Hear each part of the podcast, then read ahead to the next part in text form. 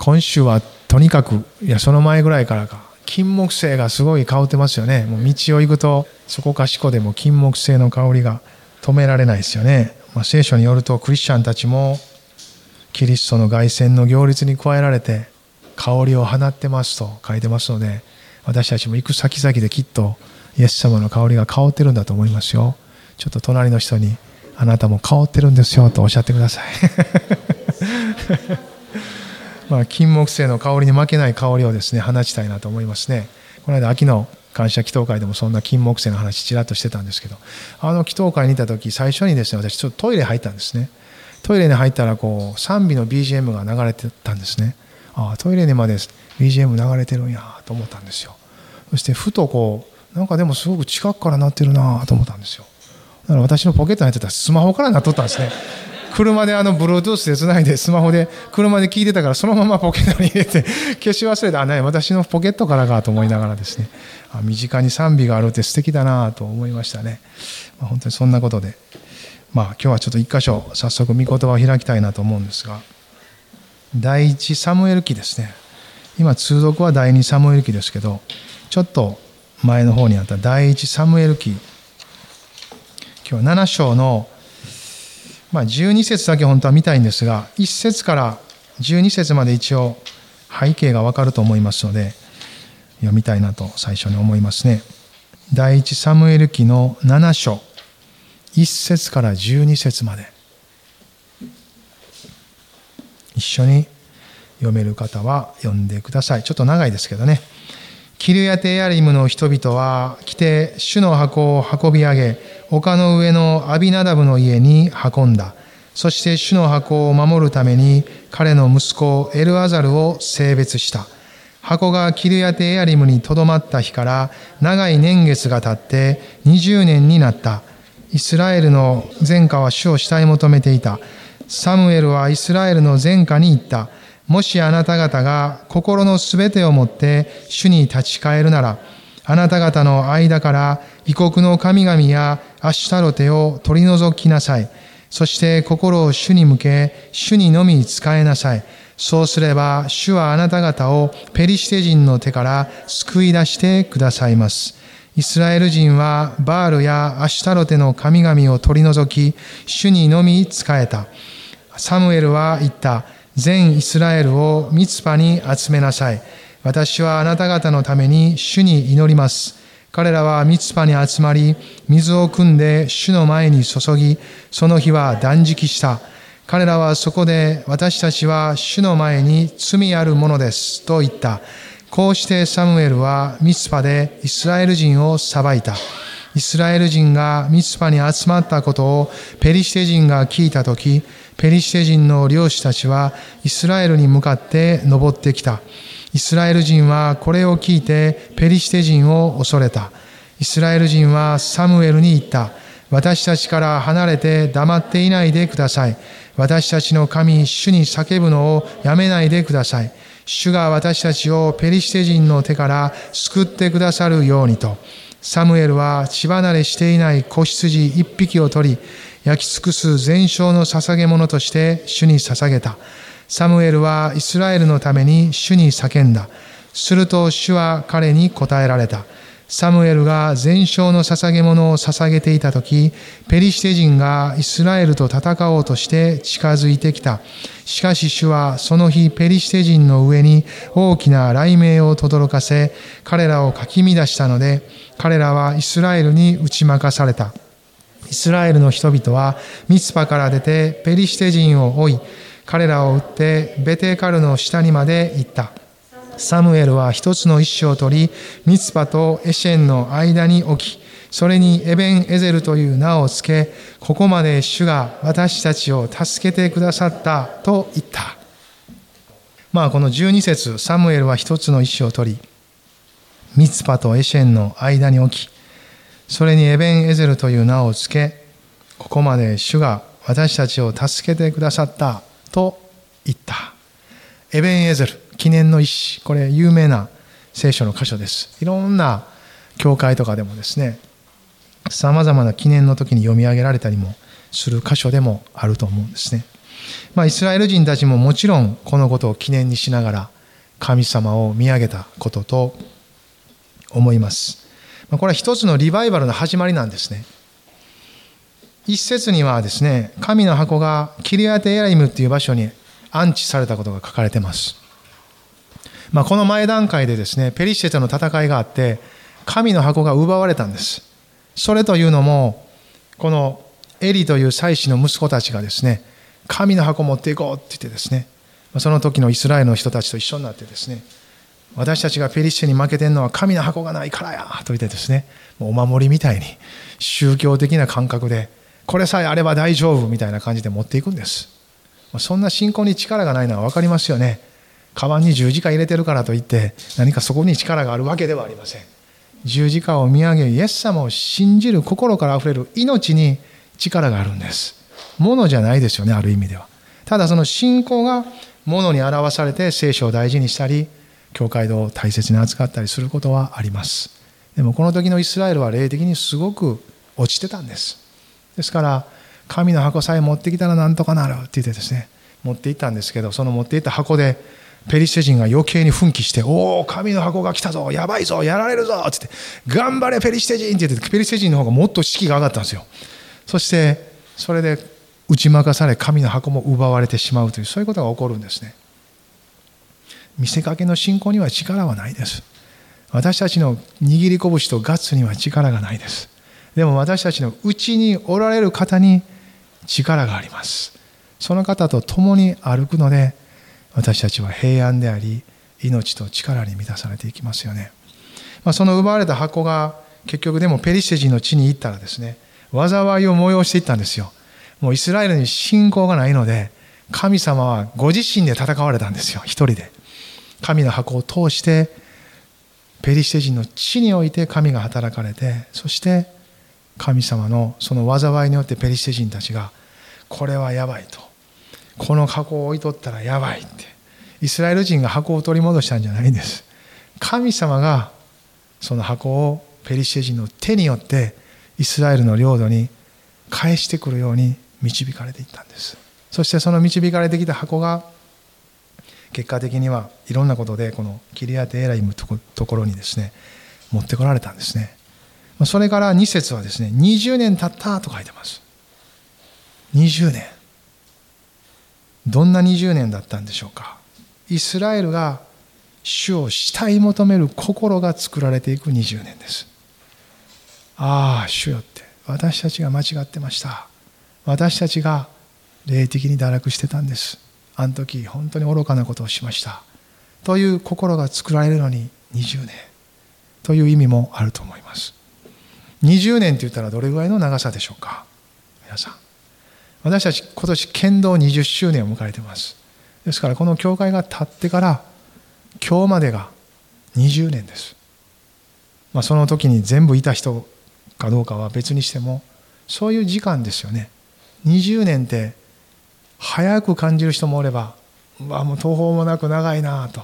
多分10代20代ぐらいだったらまだ途方もなく感じるかもしれません。でも30代40代50代になっていくと10年ぐらいあっという前でってなるんですよね。そういう感覚ですよね。それでもやっぱり20年という時間はあるんですよね。そんな中でこの20年がどういう長さかは別にしても作ったものがあった。それは主を慕い求める心だということなんですよ。ああ本当に神様により頼む信頼するという心ですよね。そういう心が作られた20年を過ごした後人々がサムエルと共に神様の前に出ていくんです。そして主に叫び求め主がそれに応答されてということがあるんですけどそのイスラエルが集まりだした時にですねペリシテ人もまたまたイスラエルが集まってなんか歯向かおうとしてるぞってなるんですよ。信仰者が立ち上がると。教会が立ち上がると敵もまた立ち上がる。これはもうずっと攻防戦なんです。一緒なんです。ですからまたイスラエル人たちは怯えたんですよ。ずっと負け続けてるからです。またやられるんちゃうか。またや。またこのシチュエーションや。って なるんですよ。またやり込められる。って、もうペリシテ人はもう未だに神の箱は帰ってきたと言っても彼らの支配者ですよある意味で。ですから怖いんですよね。でもその時にイスラエル人たちはサムエルに言ったんです。怯える心もありましたけどどうか主に願いましょう願ってくださいと。そしてサムエルはそれを受けて叫ぶんです。主よって今こそあなたの道から表してください。あなたが神であることを私たちは知っています。もう彼らはすでにですねこの前段階でリバイバル成果を持ってますから心は主に立ち返ってるんです。私たちは罪あるものですと告白してるそのようなことも書いてましたよね。ゆっくりとですがしっかりと彼らは神様に向かう心を作っていったんです。時間をかけて。20年間死い求める心を作った。そしてその心を持って集まり神様の前に主だけが耐える方であると。その心は確かにされたところで叫び求めそして主もまたそれに応えてくださった。雷鳴をもって答えてくださった。日本では雷っていうんですよね。神が鳴るっていうところから来てるらしいですね。雷です。そこからま今の漢字みたいになっていたそうですけど雷まさに主もまた大声で叫ぶサムエルに大声で答えるかのように雷鳴をもって答えてくださりそしてペリシェ人のその軍勢をかき乱したんです。そしてイスラエル人たちはこの時ペリシェ人に勝利を得ていくんですけどまあその後サムエルは一つの意思を取ってという12節がそう書かれてある内容です。その意思を取りその意思を置きそしてその意思を名付けてエベン・エゼルと名付けたんです。ここまで主が私たちを助けてくださった。これは今の私たちも一緒の信仰で合わせることのできるものじゃないですか。この教会が始まり今また新しい教会が生み出されようとしてますけどもエベン・エゼル。ここまで主が私たちを助けてくださった。記念委員会に入ってた人たちはもっとそう実感するんじゃないですか。ああ本当にこれ最後までうまくいきそうやなとほっとなで下ろすんじゃないですか。ここまで主が私たちを助けてくださった。まだここからも続いていくんですけど記念の一生を置くのはこれまでのことを一つ感謝しそしてそこを見るときに主が豊かに働いてくださったことをもう一度私たちがリフレインさせられながら今を生きる信仰を持つためですよねそしてそこからまたさらに続いていく歴史を刻んでいくために記念の意思というものを私たちもいろんな形で置いたりしていくと思いますね。まあこの12節の中には3つの言葉が出てくるんですね。一つは意思を取り、もう一つはその意思を置き、そして最後にその意思を名付けてということが出てくるんです。まあ、今朝はこの記念の意思を取り、置き、名付けた、まあ、そのことを一緒に見ていけたらいいのかなと、まあ、そんなふうに思っています。大丈夫でしょうか？ね。まあこの記念の意思を取る、それは私たちにとってどういう意味があるでしょうね。記念の意思を取る。今この歩みの中にあって、主がここまで私、私たちを助けてくださったという時。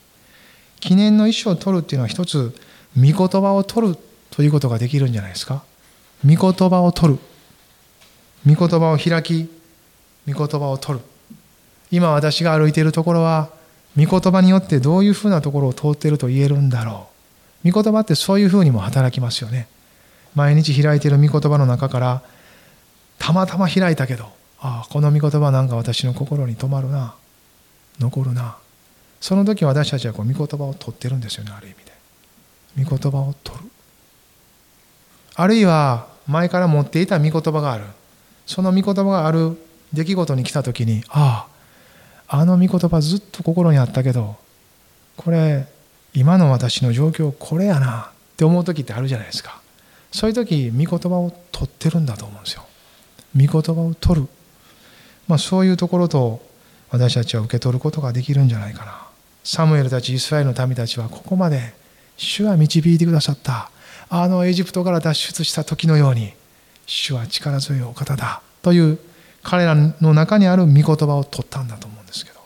この時私たちも20周年を迎えまた新しく歩き出そうとする時ですけどもう間もなく柏ゴスペルチャーチとしての礼拝教会の歩みを一旦閉じようとしてますけどあなたはどの御言葉を取りますか？年間聖句がずっと2008年以降は特にですねこう掲げながらやってきましたけれどもそれら一つ一つもそういう作業だったんじゃないでしょうか。御言葉を取り一年を始めていく。この一年がそのように主が照らし導いてきてくださっている御言葉で導かれていくようにと。また皆さんも個人的に年の初めやいろんな局面で御言葉を受け取ろうとする時があると思います。主よあなたの御言葉をください。とそのようにする時御言葉を取る。そういうことをしてるんじゃないかなと思うんですね。この間見たですね祈りっていうことを考える時にもこれ一つ御言葉が出てきたんですね。エペソビトへの手紙の6の18開ける人は開きまた聞く人は聞いてください。エペソビトへの手紙6の18です。またメモするなりして後でも開いてくださって見てくださったらと思いますが、エペソの6の18ですね。新約聖書の392ページ。一緒に読める方は、ぜひ一緒にまず読んでください。あらゆる祈りと願いによって、あ、ごめんなさい。6の17でした。ごめんなさい。救いの兜をかぶり、御霊の剣、すなわち神の言葉を取りなさい。まあ、この神様の武具を身につけっていうところで立ち向かえっていうところで一つ出てきたのがこの神の言葉なんですよ。神の言葉はですね一つだけ防御する武具として描かれず剣ですからある意味ではまあ防御の面もありますがちょっとこう攻撃的アグレッシブな面を持ってますよね。それがまさに神の言葉なんだと対抗しようとする時私たちは空手では無理ですよ。自分には力がないですからしっかりと神の御言葉を取るこれ大事なことやと思いますね賛美祈りそしてここで御言葉が出てくるんです。これらが私たちが主と共に歩いていく前進していく主の臨在の中にあるものだなと思うんですね。この御言葉をもって敵であるこの時はペリシテ人がもう奮起したわけですからまた。イスラエルが立ち上がろうとするといつも敵も立ち上がろうとして向かってくるのでしっかりと対抗した。ですね。ペテロもですねその手紙の中ではっきりですねパウロと同じようなことを書いてるんです。第一ペテロのですね5章ちょっと開きましょう。今のエペソからもうちょっと後ろの方にいてですね限りなく後ろに近いところの第一ペテロの5章。8節から、まあ、9節一緒に読みましょうか。一緒に読んでください。身を慎み、目を覚ましていなさい。あなた方の敵である悪魔が吠えたける獅子のように誰かを食い尽くそうと探し回っています。固く信仰に立ってこの悪魔に対抗しなさい。ご存知のように世界中であなた方の兄弟たちが同じ苦難を通ってきているのです。アメン。私たちの戦いもそんなにね、安っぽく考えなくていいんですよ。同じ戦いですよ同じことです霊的な戦いで一緒の質持ってるんです。まあですがねだからといってこう心配するという意味で書いてるんじゃないですよねこれ。しっかりと立ち向かったら勝てるから書いてるんです。進めてるんです。怯えて逃げたら食われるんです。でも食われるっていうのももっと言ったら嘘です。この獅子は吠えますが鎖ではつながれてるんです。ハレルヤ。だって悪魔はもう十字架で敗北してるんですからその事実から考えるならばすでに力を失った獅子です。でも断末魔のような叫び声は上げるので吠えるんです。吠えるって考えたらですね道歩いとってもいろんなところでも吠える犬。でもよくよく見たら鎖でつながれてますやん。時々つながれてないのでびっくりする時ありますけど、まあ、大体つながれてるんです。だから吠えられてもビグッとはきますけども、まあ、そのまま別にこう入っていけます。ね。いつまでも吠えるんですけども最後まで玄関開けるまで吠えてる犬もありますけど。でも鎖でつながれてたら噛まれる心配はないです。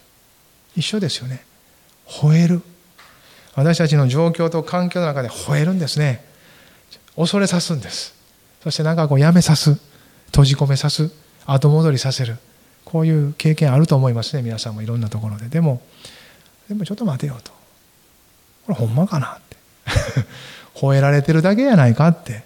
よくよく見たら吠えてるからなかなか凝視するの難しいんですけど主を見上げてから主と共に凝視したらなんやってちゃんとつながれてるやんかと大丈夫やんかということになるんですよねまあ、例の戦いもちょっとそういうとこあると思います。ですから、10節が大事です。10節ちょっと一緒に読みましょう。あらゆる恵みに満ちた神、すなわちあなた方をキリストにあって永遠の栄光の中に招き入れてくださった神ご自身があなた方をしばらくの苦しみの後で回復させ、固く立たせ、強くし、不動のものとしてくださいます。アメン。主があらゆる恵みに満ちた神様が私たちを不動のものとしてくださる。だから、立ち向かいましょう。しっかり立ち向かうということは、主に委ねられた内容を一緒に前に向かって進ませていくことです。自分の気持ちに引っ張られたりとか、状況に引っ張られたりとか、また横やりが入ってきた内容に心が奪われてしもて、本来なすべきことから外れてしまうとかがないようにすることです。それらが結果的には霊的な力を失わせるんですよ。そして引っ張られて時間がなくなったり力がなくなった分を今度自分の力で取り戻そうとするじゃないですか。どっかに償いの気持ちが働くからです。ああってやってしまった自分で償わないまたそこでも償わないことです。そうすると疲れてる体を引きずり十分でない霊的な力のままの心を持ってやるのでですね余計疲れるんです。それはもう悪魔の思うつぼなんですそういう時。そういう時は一旦差し戻しましょう。あ、主よって。私は余分な力をこのことに使ってしまいました。すんません。でもここからまたあなたと共に歩き出しますから、あなたからまずは始めてください。だいたい余分な方向に行く時っていうのは自分から始めとるんです。人間って。でもそれをちょっとこう、もう一回差し戻して、神様あなたから始めてくださいと変えるならば、主は恵みによってその分も主が取り戻してくださいます。一つ一つをあがなってくださるっていうのはそういうことですよね。あがなうって別に永遠の命もらうって終わりじゃないじゃないですか。もらった命を生きていく中で私たちの時間や不足や失敗や全部があがなわれるっていうのはすでに買い取ってくれたってことですから。神様の十字架に預けていくならば買い取られて私たちが受けるのはその払われた代価に見合う神の命を受け取るんですから。その点においても贖いを働かしてもらいましょう。ああ主を受け取ります。あなたからのものを受け取って続けて歩いていきますとなっていくことができると思うんですね。神の言葉を取る。これら一つ一つ神の言葉が私たちに与える知恵であり知識です。力です。神は神の言葉にはそういう力があるからですよね。ヘブロ人への手紙の4の10にもちょっと開きませんか？ヘブロ人への手紙の4の12これ一緒に開いて読みましょう。神の言葉は生きていて力があり両刃の剣よりも鋭く魂と霊関節と骨髄を分けるまでに差し貫き心の思いや計りごとを見分けることができます。アメン。神の言葉を取りましょう。神の言葉が仕事してくれます。私たちのうちで。御霊は神の言葉の剣を持って働いてくださるんです。そして、スパーン、スパーンと切り分けてくれるんです。ね、思い煩い、スパーンと切り分けてくれるんですね。そして切り分けるだけでなく、それをどこに持っていったらいいかをはっきりさせてくれます。あなた思い煩っとんでってまた。またいつものパターンやでって。御霊はね、支えてくれるんです。もう私たちにも思い煩うパターン出来上がってますからね。人間性の中にこれワンセットです。セットでついてくるんです。でも自分でやるっていう力が働きますよね。いつも思い煩うはた。もうぐるぐるぐるぐる。ああ、これもあれもせなあかんな。時間もないな。ああ、もうこれどうなっていくんかなって、こうなってくる。手がこうなってくる。大体もう、パンパンパンパンと。カンカンカン。足もこうこうなってくる。こうなってくる。こうなってくるんですね。でもそういう私たちから、この、この回路はね、もうやめること、やめる、やめるっていうか、その、もうなくすことはできないですよ。備わってるからです。でも十字架を見上げるとき、その回路から、ガッシャンとこう切り替えの、ガッシャンと切り替え、プラレールとかありますよ、あの子供のおもちゃにこう、切り替えの、あれ、あれですよ。十字架もそういう場所なんですよ。ガッシャンって切り替えられたら、こっちにはこう、御霊の領域が広がってるんですよ、もうすでに。作るんじゃないんですよ、これから。すでにあるんです。こっちもあるんです。こっちもあるんです。ある方向にガッチャンと切り替えさえすればあなんやもうあるやんかってことなんです。で精霊様はいつも言ってるもうだからあるっつってるやんかって。もうあんたもうずっともういつもそうやねもういつもそっちばっかりやねんってなるんですよ。こっちこっちこっちですよってなるんですね。そしたらプッと向いたらああるやんかって。御霊もあるって言うてるやんかってなるんですあるんやからこっちからこうぐっとこうほらってもう主が準備してくれてるやんかって。備えられてるやんかって。ほらほらこれもあれもそれもあれもそれも全部そうやんかって。これ将来っていう意味だけでなくてですね今までの歩みの中にあったいろんなものに気づかせてくれるっていう意味も入ってるんです全部。あの時もそうやったなって。あそういえばあの時もそうやったやんかって。あそういえばそうやったって。こっちにおる時はね全部忘れてるんですそれは。でも今の自分今の力今自分なんやって自分って。この自分がですねもうぐるぐるぐるぐる回ってるんですよ。プラレールみたいにプラレールの列車みたいにこぐるぐるぐるぐるこの線路の上を回ってるから抜け出せない。ガッチャンってしないとこれレールから外れれないんですよ。この自分で一生懸命考えて「あ主よ御言葉ください祈らなあかん祈って回ってるんですけどもずっとこのレール回ってる間はですね御言葉が来ようが一生懸命祈り倒そうがもう何しようがこのレールのままやからです何にも始まらないんですよ。ガッチャンですハレルヤこれが十字架なんですよ。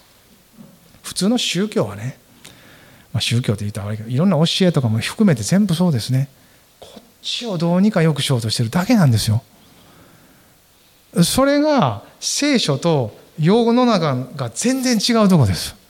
信仰に生きるというなった私たちはこっちに生きるとするならばここをよくしようとする営みからもう終わるんです。終わってガッ何回やってもガッチャン。皆さんも一緒にやってみません？ちょっとせーの。ガッチャン。これね体でやるとね忘れないんですよ大体。ガッチャンとやるんですね。私もいろんな先生から教えられながら割と体使う先生もいらっしゃったからね。割と学ばせられる。あなるほどそういうことかって。やってみたらこう体に染み込んでくるんですよ。ガッチャンって。恥ずかしい人は家帰ってまた鏡の前でガッチャンってやってみてくださいね。あの、まあ、そういう人もいると思いますからね、まあ、そんなことで切り替えさえすればこっちにあるこの恵みの世界っていうのはですね神様が全部備えてる。その命の領域があるんですね。これはね絶えずもう瞬間的に行くことができる場所です。信仰によって。十字架を見上げてキリストと共に死んで葬られて復活です。死んで葬られて復活です。死ぬとはこれをやめることなんですよ。これが生きてるっていうことなんです。これが肉声が生き自我が生きもう御霊が全く介入できない領域です。ここがぐるぐるぐるぐる回っていくんですね。この辺がこうやめれない理由はですね十字架を知らんからです。見上げる十字架しか知らないからそこで止まるんです。このことをやってたことを悔い改めてまた悔い改めたとこっちに戻るんです。親でもやってることは同じなんです。でも悔い改めたんやったら元に戻ったらダメなんですよ。悔い改めたのであれば方向転換ですからこっちに行かないといけない。ガッチャンがないままにですね電池だけ入れ替えてもですねまた消耗するんですよ。電池入れ替えてるのと同じなんです。またこう悔い改めて力もらってよっしゃイエス様やりますせってこっちでまたこう ほらほらってまた同じレールぐるぐるぐるぐる回ってですねまたしばらくしたら電池消耗ですよ。電池が消耗して飯を切れました。すんません。でまたもう悔い改めかなんかしてこっちに来てですね。ぐるぐるぐるぐる回るんです。先生私のことよう分かるなと思ってでしょ。なんでかって言ったら私もそうやったからです。同じこと繰り返しとったんです。ほどほど疲れたんですよそういう信仰生活に。主は何でですかって。一体何が違うんですかと。その時にこう十字架のメッセージがスーッと入ってきたんですよ。そういえば死んで葬られて復活した。私も共にって言ってるよなって。共にがないとですねイエス様だけがってなるんですよ。イエス様がやってくれたんやって。イエス様がやってくれた感謝します。なんですけどもっとイエス様はですね支えてるんです。お前もやって。お前も来いって言ってるんですよ。これ招きなんですよ。十字架は一回だけ招かれてるんじゃないんです。もう一回招かれてるんです。お前も来いって。お前って言ってごめんなさいね。あなたも来なさいって。あなたも来なさいって言ってるんです。もっと来なさいって。まだ表面だけ見て去ってるやろって。もっと来なさいって。もっと来なさいって。すると共にが分かっていきます。共にが分かったらこっちに変わるんです。切り替わったらもう無限に広がる恵みの世界なんですから。この点がはっきりするだけでももう十分じゃないですか。今日もう一回聞きませんか？あなたも来なさい。キリストだけを見上げてたのであれば私もそうなんやって。ずっと聞いてきたけどようわからんかった。でももう一回チャレンジしてみよう。主よ共に死に共に葬られ共に生きるとはどういうことですか？どういうことですか？この回路を断ち切った十字架をやめてこっちに行くとはどういうことですか？あなたに教えてくれると思います。これは私が自分で教えられた内容です。だから自分で表現してます。でもあなたにはあなたの教えられ方があるでしょう。御霊はそれぞれが分かる形でいろんなイメージで言葉で教えてくれると思います。それを掴んでいくんです。一人一人それぞれに語ってくれます。出どころは同じですから内容は同じです。ただつかみ方やそのイメージや捉え方はある程度様々にあると思うんですね。でも私がこう繰り広げた内容もずれてないです。この十字架のからくりの一つのイメージですね。それが私たちの記念の意思じゃないでしょうか。御言葉を取りそして置くのはこの十字架というカルバリのお顔に置いていくんです。私も主よそれを知りました。ああ主よ見上げて救われそしてさらなる招きに応じてあなたのところに行った時に私もキリストと共に十字架についていることを知りました。私ではなくキリストが分かりました。ああ主よそういうことやったんですか。分かりました。私は今まで何も知らずに生きてきました。だからこっちをぐるぐる回ってましたけど、あやめ、やめ、本当にやめれるんですね。って。これをやめてこっちに行けるんですね。と、キリストの十字架の死が私の死であり、死の確証である葬りはまさに葬りであって、もう二度と戻らない宣言です。戻れない。戻らない、戻れない。戻りたくない。戻りません。こっちで。でも気づいたらまた人間です。地上の歩みはいろいろあります。でもまた気づいたらこっちに行ったらいいだけのことです。何度も繰り返すんです。死と葬りと復活が何度も繰り返すのと同じです何度も切り替え続けるんですガッチャンガッチャンとガッチャンとこの引っ張る力強いですからね。この引っ張る力に対して悪魔は攻撃するんです。こちら側には攻撃できないです。神の領域です。ここは地上に属する領域です。だから肉声は悪魔の標的になります。ですから食い尽くすべきものを探し求めてってあるじゃないですか。餌を探してるんです。餌ですこれ。これやめたら餌がなくなるから吠えるのも獅子も消えていくんです。切った張ったもやってもいいですけどまずは餌をなくすことです。餌のなくし方は真理の言葉が説いてます。それは十字架につくことって。そこを通ればその御言葉の剣を持ってこの餌を粉々に砕きシュレッダーに流してしまってシュレッダーじゃないゴミ箱に放り込んでですね餌がなくなったら悪魔も悪霊も去っていきます。暗闇は力と足場を失いますから上陸できないんですよ。上陸拠点みたいになるんです。でもそれが終わったら私たちは主にある平安を持って安息の中を歩いていくんです。先ほどのヘブルの4の12の御言葉の1個手前か2個手前に書いてますよね。安息について。安息。この4の11節ですか？ヘブルの4の11一緒に読みましょうか。ですから誰もあの不従順の悪い例に倣って落語しないようにこの安息に入るように努めようではありませんか。この安息とはキリストにある十字架の安息です。すでに成し遂げられた恵みに満ちた安息です。初めに神が天と地を創造し6日で全てを作って7日目休まれた安息です。全ては終わってるんです。というところから始まるのが安息した者たちの歩みです。ですから何もしないんです。安息すれば神の力が働きます。どうですかこれ。このぐるぐる。もう今朝やめていきませんか。記念の石をちゃんと置いてやめましょう。ぐるぐるぐるぐる。こっちから始めたら神様から始まるのでその命で導かれていきます。麗しいですね。そのような香りが満ちたら麗しいですよね。記念の石置きながら進んでいきましょう。立ち上がりましょう。祈りましょ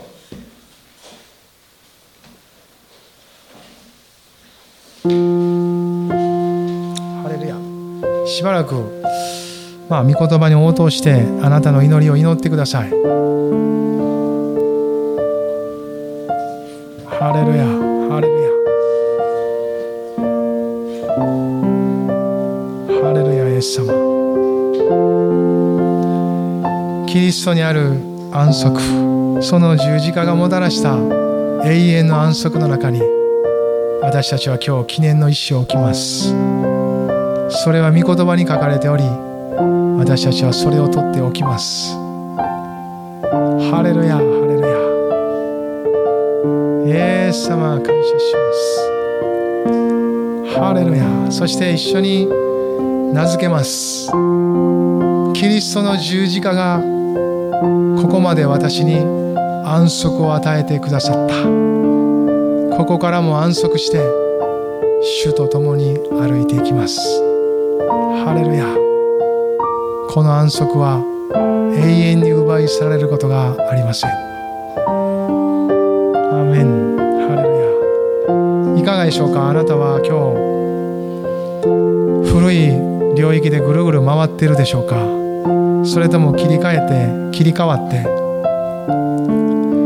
神様の恵みの領域で生きておられるでしょうか？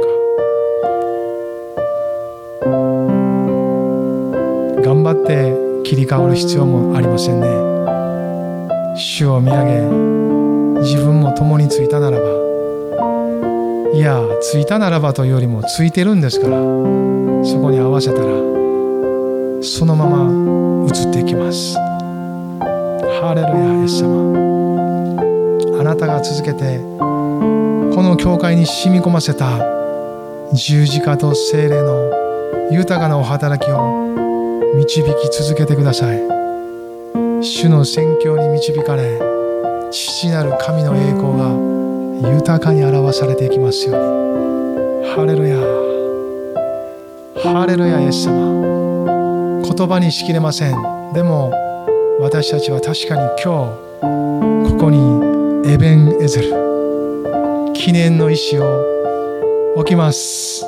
アーメン。ハレルヤエベン・エゼル。ハレルヤ。ハレルヤイエス様。我が魂主をたたえよ。う